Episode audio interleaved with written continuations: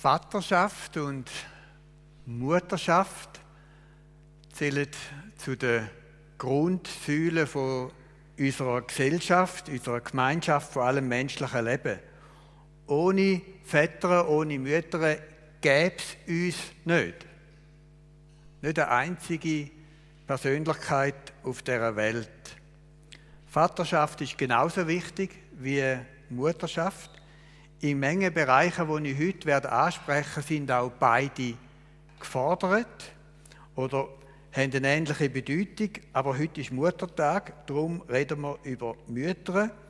Und ich verstehe meinen Beitrag so ein bisschen als Grundlagenforschung, weil ich ja keine Mutter bin. Aber das schönste Bild ist da. Ich habe meine Frau nicht gefragt, ob ich es zeigen darf. Da ist meine Frau zum ersten Mal Mutter geworden. Und es ist das schönste Bild, das ich habe von meiner Frau. Eine unglaublich schöne Zeit gewesen.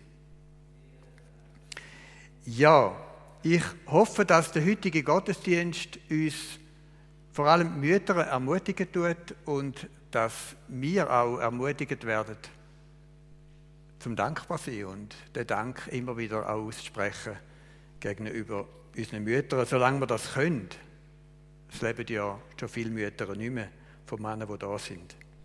Ohne Mütter gäbe es kein Leben. Es ist klar, Leben schenkt uns allein Gott.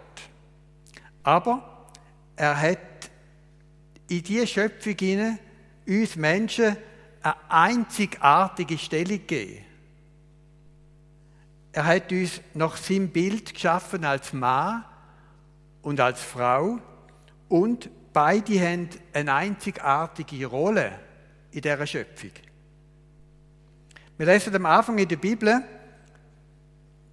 1. Mose 3, Vers 20, Adam nannte seine Frau Eva, denn sie sollte die Mutter aller Menschen werden.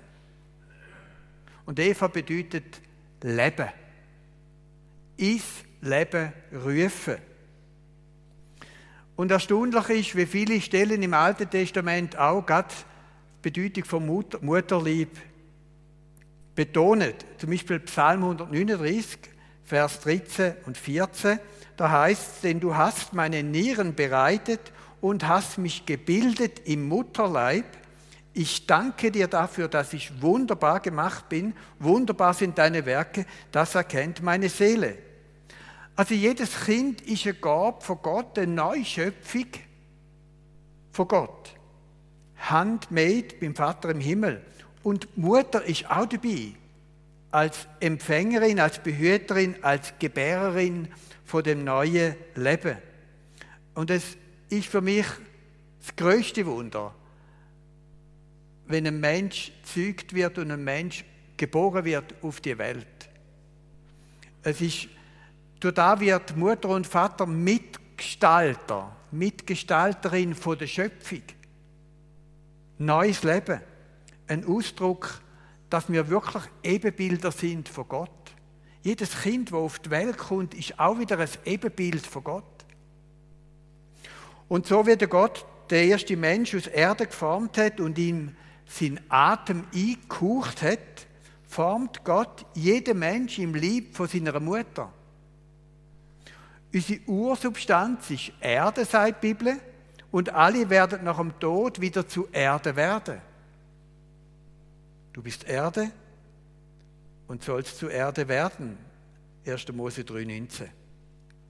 Und Gott hat sich den Lieb von unserer Mutter ausgewählt, um uns, um mich zu formen um uns zu dem werden zu lassen, was wir heute sind.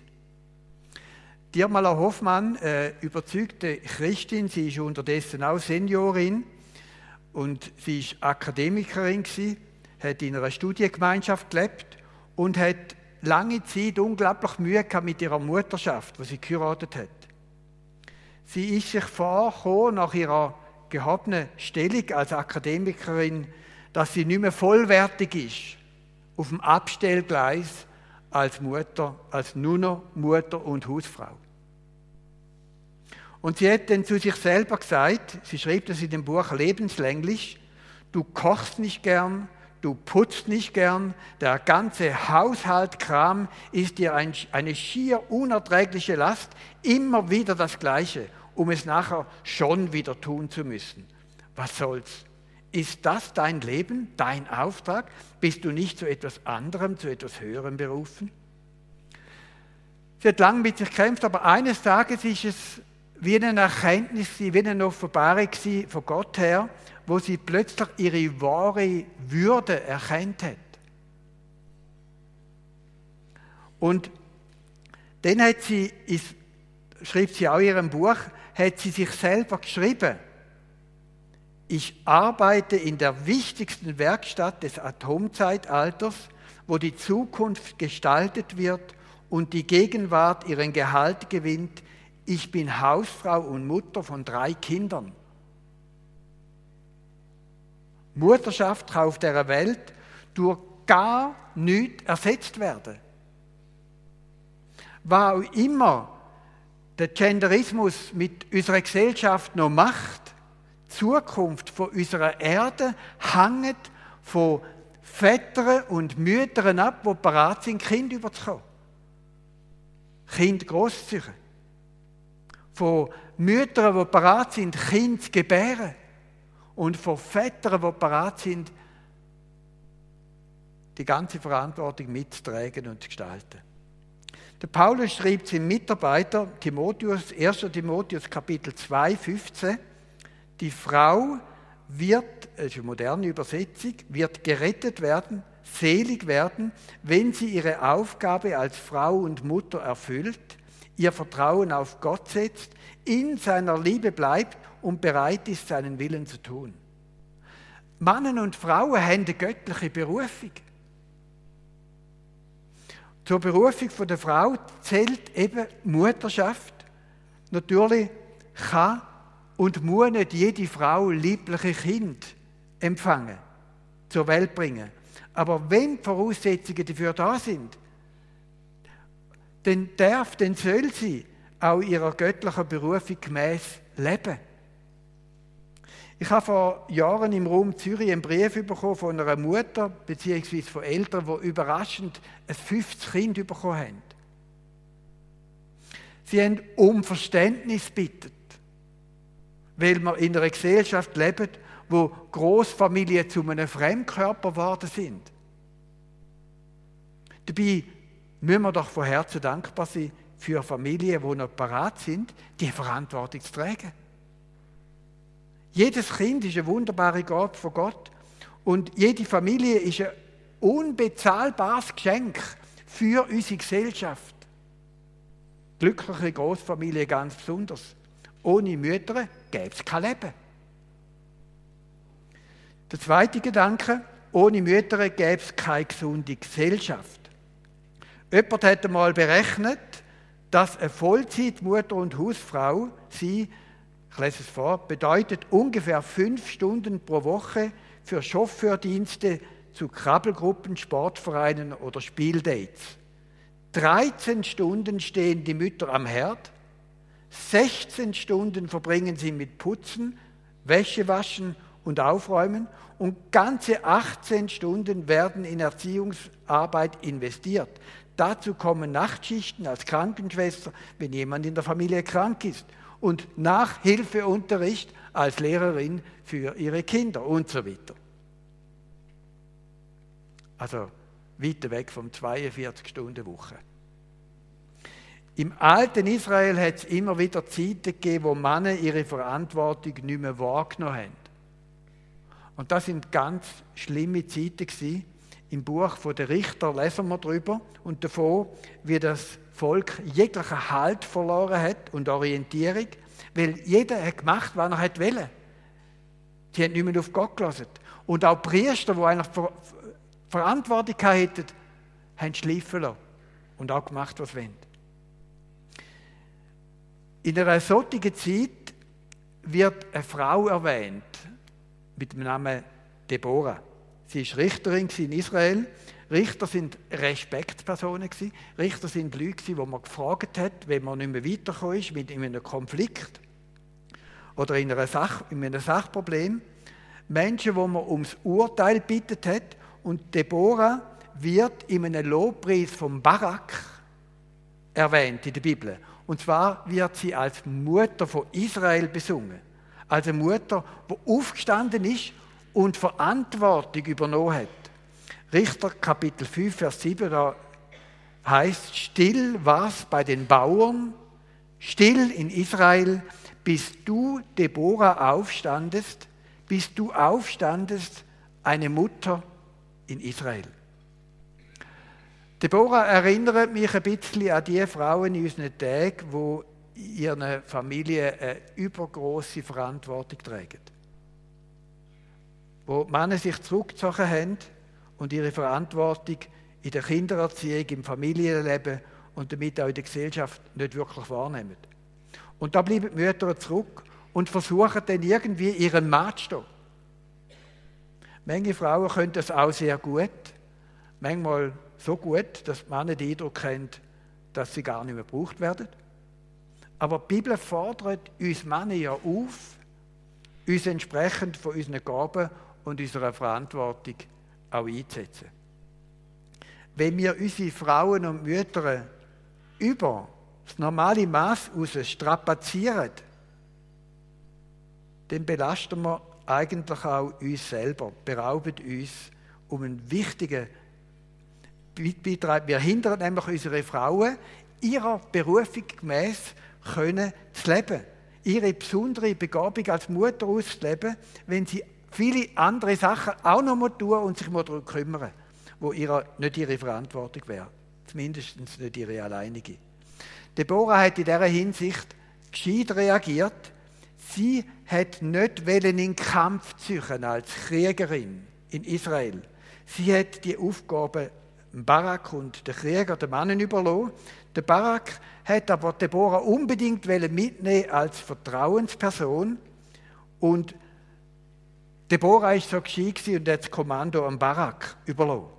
Sie ist als Beraterin aktiv gewesen. Sie hat sich nicht verzettelt in verschiedenen Aktivitäten, sondern sie hat sich konzentriert auf ihre Berufung, auf ihre Begabung. Wäre unter Umständen auch ein heißer Tipp für unsere Armeeführung. Mehr Frauen? Ja, das kann gut sein.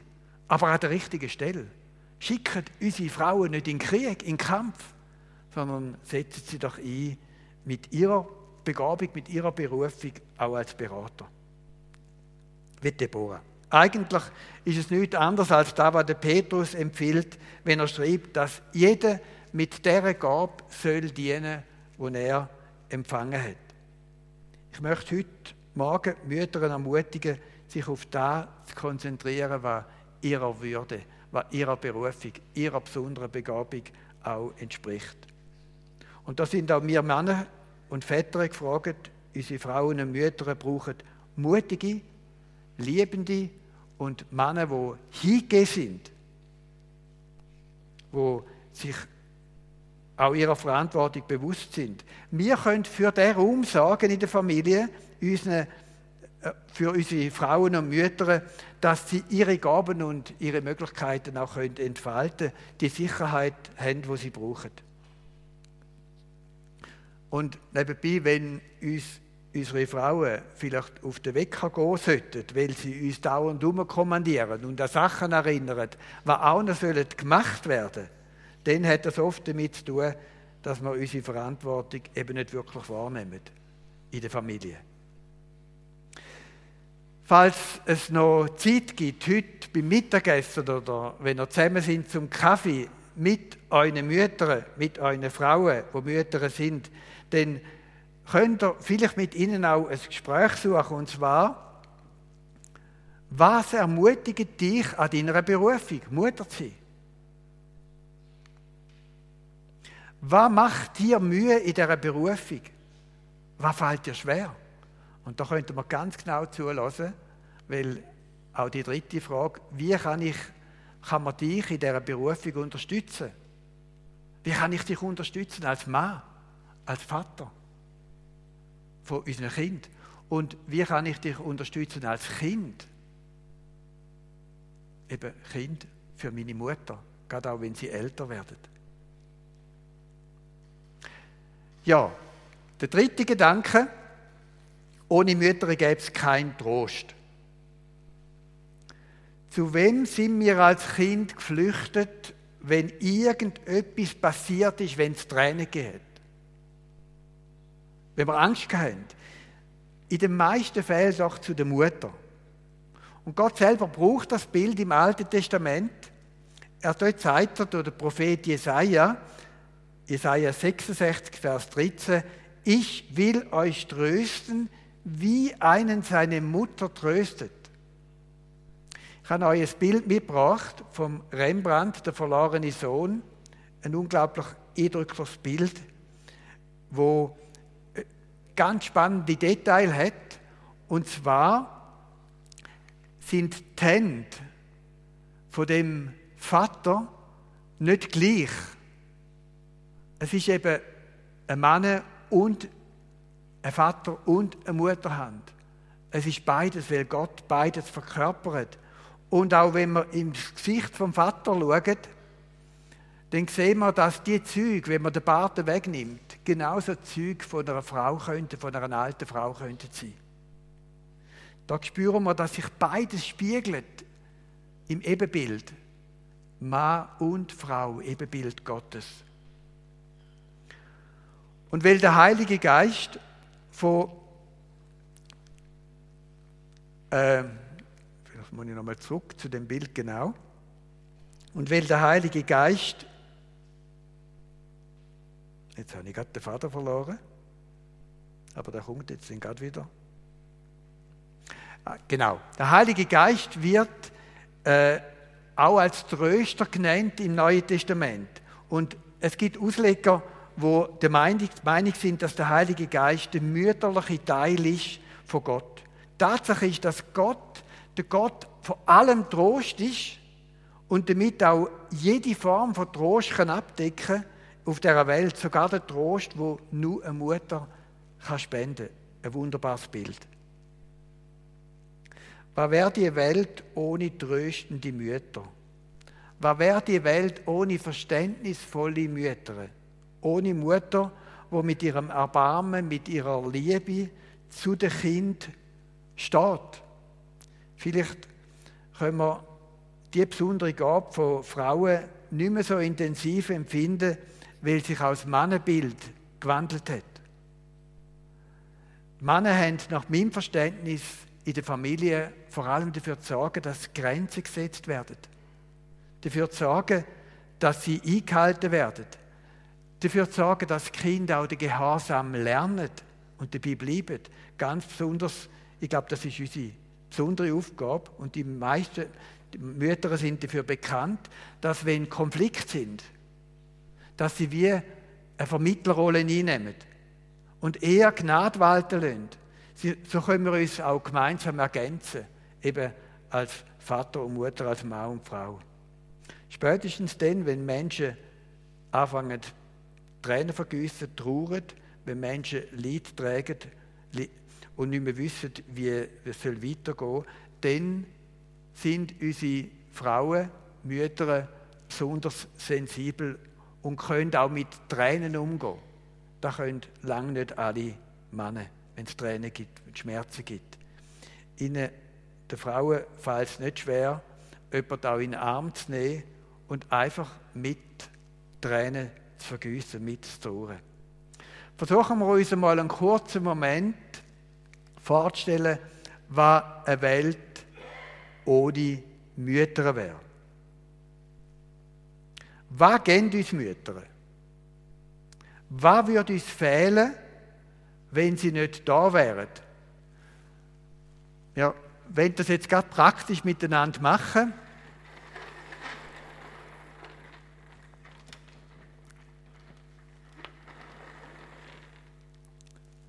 Danke vielmals. Ich habe noch jemanden bitten zum Schreiben, wo man nachher auch lesen kann.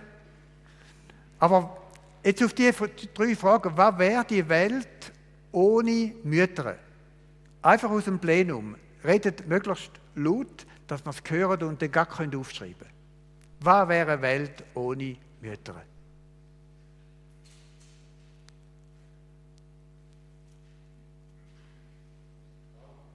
Halt.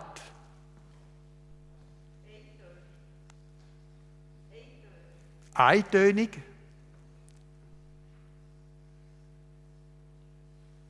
Männer, wo sind ihr? Trostlos, genau. An das habe ich auch gedacht.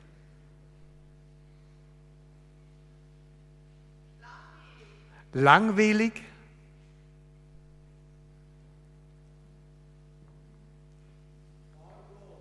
Farblos.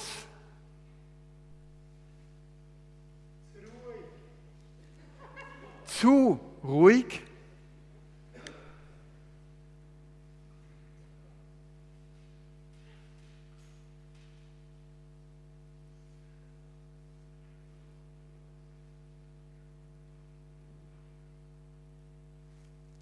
Das letzte? Chaotisch.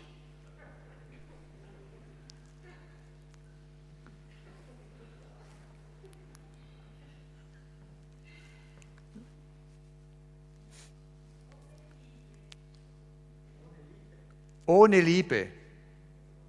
Das ist jetzt aber ganz stark, ja. Ohne Liebe.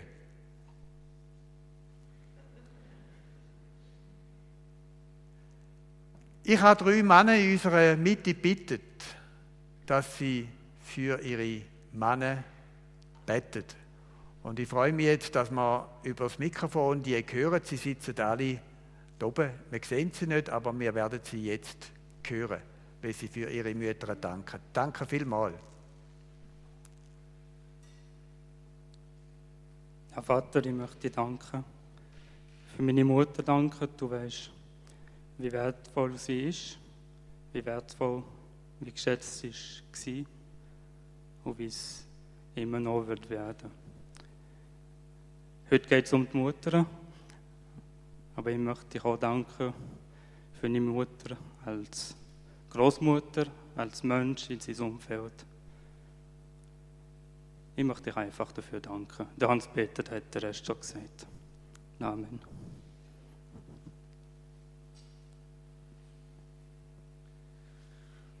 Ja, danke Vater im Himmel, dass ich überhaupt als Mami da fahre, dass sie so lieb ist, dass es immer zu essen gibt, wenn ich heimkomme.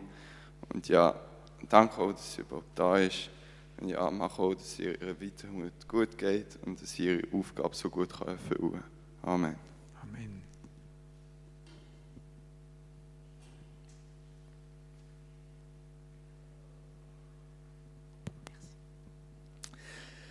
Ja, Herr, ich möchte dir danken für unsere Mütter. Ich möchte aber auch danken für unsere Großmütter, für das, was sie uns gegeben haben. Dass sie für unsere Kinder beten, dass sie für unsere Enkel beten, dass sie einfach sich für die Familie einsetzen. Ich möchte danken, dass für die Liebe, die sie uns gegeben haben, für die Dankbarkeit, für die Geduld, die sie hatten. Und ich möchte bitten, dass du uns auch hilfst, wie unsere Eltern auch unsere Mütter auch älter werden, dass wir sie weiterhin schätzen, lieben.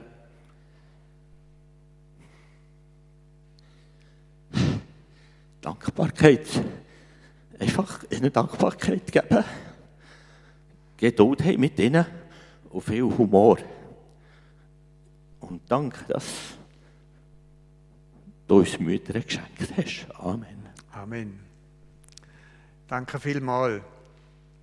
Ohne Mütter gäbe es kein Trost. Und noch ein letzter Gedanke. Ohne Mütter und ohne Geburt gäbe es keine Erlösung. Das ist die stärkste Behauptung, aber es ist erstaunlich, welche Bedeutung dass Frauen im Leben von, vom Erlöser haben. Es fängt ja an mit der Berufung von der Maria als Mutter, von Jesus. Lukas 1, Vers 30. Der Engel sprach zu ihr, fürchte dich nicht, Maria, du hast Gnade bei Gott gefunden, siehe, du wirst schwanger werden und einen Sohn gebären, und du sollst ihm den Namen Jesus geben. Da Wunder ist ja schon im Alten Testament angekündigt worden, dass eine Jungfrau schwanger wird, dass sie einen Sohn wird zur Welt bringen und der Sohn wird den Namen Immanuel tragen. Gott mit uns. Tatsache, dass eine Frau die liebliche Mutter vom verheißenen Messias wird, ist für einen orthodoxen gläubigen Juden nicht ganz einfach. Heute noch betet fromme Juden jeden Morgen am Anfang von ihrem Gebet, ich danke dir, Herr, dass du mich nicht als Heide, als Sklave oder als Frau gemacht hast. Aber Jesus ist Mensch geworden im Lieb von der Maria. Gott hat die Frau gebraucht als Werkzeug und ihren Lieb ist dazu bestimmt gewesen, den Retter, den Immanuel, auf die Welt zu bringen. Und interessant ist, also, dass alle entscheidenden Stationen von Jesus Frauen an erster Stelle dabei sind. Und wir wissen, in dem Augenblick, wo Jesus gekreuzigt worden ist, wo, wo die Jünger geflohen sind, haben die Frauen den Weg mitgemacht bis unter das Kreuz. Und dann am Tag der Auferstehung sind es wieder Frauen gewesen, die die ersten Züge sind von der Auferstehung. Und ein weiteres Bild, das mich in dem Zusammenhang vom heutigen Morgen beschäftigt hat, ist das eindrückliche Erlebnis gewesen, das ich selber gemacht habe. Mit meiner Frau. Ihr habt das Bild schon gesehen. Und zwar bei der Geburt. Bei der Geburt. Ich habe alle Geburten miterleben, aber stark ist natürlich die erste Geburt, besonders stark, weil es eine schwere lange Geburt war. Aber plötzlich hatte ich ein Kind in der Hand. Und da ist äh, nicht so lange nach der Geburt, sind wir im Stilfer Joch oben, gewesen, nicht mit dem TÜV, mit dem Auto. Äh, und ich habe natürlich meine Tochter genossen und ich habe sie vor allem genossen im Snugly. Das war dort mal eine ganz moderne Erfindung. Gewesen gerade frisch auf den Markt gekommen und da haben wir Männer die Schwangerschaft nacherleben indem wir das Kind eben ganz nah an unserem Herz, beim Bauch, vom Bauch getragen haben. Das habe ich wahnsinnig gern gemacht. Es war ein gewaltiges Wunder gewesen. Gott hat, oder meine, meine Frau hat unsere Tochter zur Welt gebracht. Was für ein Geheimnis, wenn zwei Menschen eins werden und aus dem Geheimnis vom Einswerden ein neues Leben entsteht. Was für ein Geheimnis. Jesus erzählt etwas, äh, auch eine ganz ähnliche Geschichte an einem Mann, der fromm war, ein Gelehrter, aber etwas nicht verstehen konnte. Johannes 3, Vers 3. Jesus antwortete und sprach zu ihm, zum Nikodemus, Wahrlich, wahrlich, ich sage dir, es sei denn, dass jemand von neuem geboren werde, so kann er das Reich Gottes nicht sehen. Nikodemus spricht zu ihm, wie kann ein Mensch geboren werden, wenn er alt ist? Kann er denn wieder in seiner Mutter Leib gehen und geboren werden? Jesus antwortete und sprach, wahrlich, wahrlich, ich sage dir, es sei denn, dass jemand geboren werde aus Wasser und Geist, so kann er nicht in das Reich Gottes kommen. Wenn eine menschliche Geburt ist, da hat natürlich der Nikodemus gewusst. Er hat ja auch eine Mutter gehabt. Aber die Wiedergeburt, neu geboren werden aus Wasser und Geist, da hat Nikodemus nicht, kennt. In aller Religiosität, in aller Gläubigkeit hat Jesus davon etwas geredet, was er selber nicht erlebt hat. Und Jesus macht ihm deutlich, dass die neue Geburt aus, aus dem Geist Gottes genauso eine Realität ist wie die Geburt, die ihn zu dem gemacht hat, was er heute ist, der Nikodemus. Und da hat er natürlich kennt, den Nikodemus. Die Bibel braucht in dem Zusammenhang sogar das Bild von der Zeugung. Jeder von uns hat einen Vater und eine Mutter, ohne da gibt es nicht Leben. Auch die Wiedergeburt geht eine Zeugung voraus. Und die Bibel sagt, dass der Same vom neuen, ewigen Leben das Wort Gottes ist. Und zwar im 1. Petrus Kapitel 1, Vers 3, äh, 23 heißt, ihr seid wiedergeboren, nicht aus vergänglichem, sondern aus unvergänglichem Samen, nämlich aus dem lebendigen Wort Gottes, das da bleibt. Also bevor ein Mensch geboren wird, muss Zeugung stattfinden von Vater und Mutter. Und bevor ein Mensch geboren werden kann aus dem Geist Gottes, muss Zeugung stattfinden durch das Wort Gottes. Das heißt, das Wort Gottes muss in sein Herz hineinfallen. Das heißt nichts anderes, als dass er parat muss, sich dafür zu öffnen und das Reden von Gott öffnen. Genau da ist passiert, wo der Petrus am Pfingsten das erste Mal eine Predigt hat. Er hat über Jesus geredet. Was bedeutet ihm nachzufolgen? Was Jesus tun hat. Und dann heißt es im Text, Apostelgeschichte 2, Vers 37, als sie aber das hörten, ging es ihnen durchs Herz und sie sprachen zu Petrus und den anderen Aposteln, ihr Männer, liebe Brüder, was sollen wir tun? Ich weiß selber von Predigten in meinem Leben, wo mich tief im Herzen getroffen haben. Und was denn gefolgt ist oder hat müssen folgen, ist die Einwilligung, Herr, ja, da bin ich. Ich will dir rumgehen. Bitte erfüll mich mit dem Heiligen Geist. Schaff du in mir das Leben, das ich nicht habe. Und dann hat auch die Zeugung stattgefunden, in meinem Herz drin, durch den Heiligen Geist. Neues Leben. Jede Geburt ist ja ein schmerzhafter Prozess, auch Neugeburt auf, aus Gottes Geist. Menschen hören Gottes Wort und es plötzlich trifft sie es. Sie merken, ich persönlich bin gemeint. Und dann ist die Frage, dass sie erkennen, dass sie Jesus brauchen, seine Vergebung, seine Kraft. Sie bekennen ihre Sünde. Sie treffen eine Entscheidung. Und mein Leben gehört ab dem Augenblick nicht mehr mir, sondern Jesus. In der Apostelgeschichte haben sich ja Menschen bekehrt. Entschieden, ja, ich will dir gehören, ich will dir nachfolgen. Im Raum gehen. Und dann haben sie sich taufen lassen. Der alte Mensch, wenn wir die Taufe von der Bibel anschauen, ist der Moment, wo der alte Mensch in der Taufe begraben wird, untertaucht wird und dann aus dem Wasser auftaucht und symbolisch neue Leben empfängt.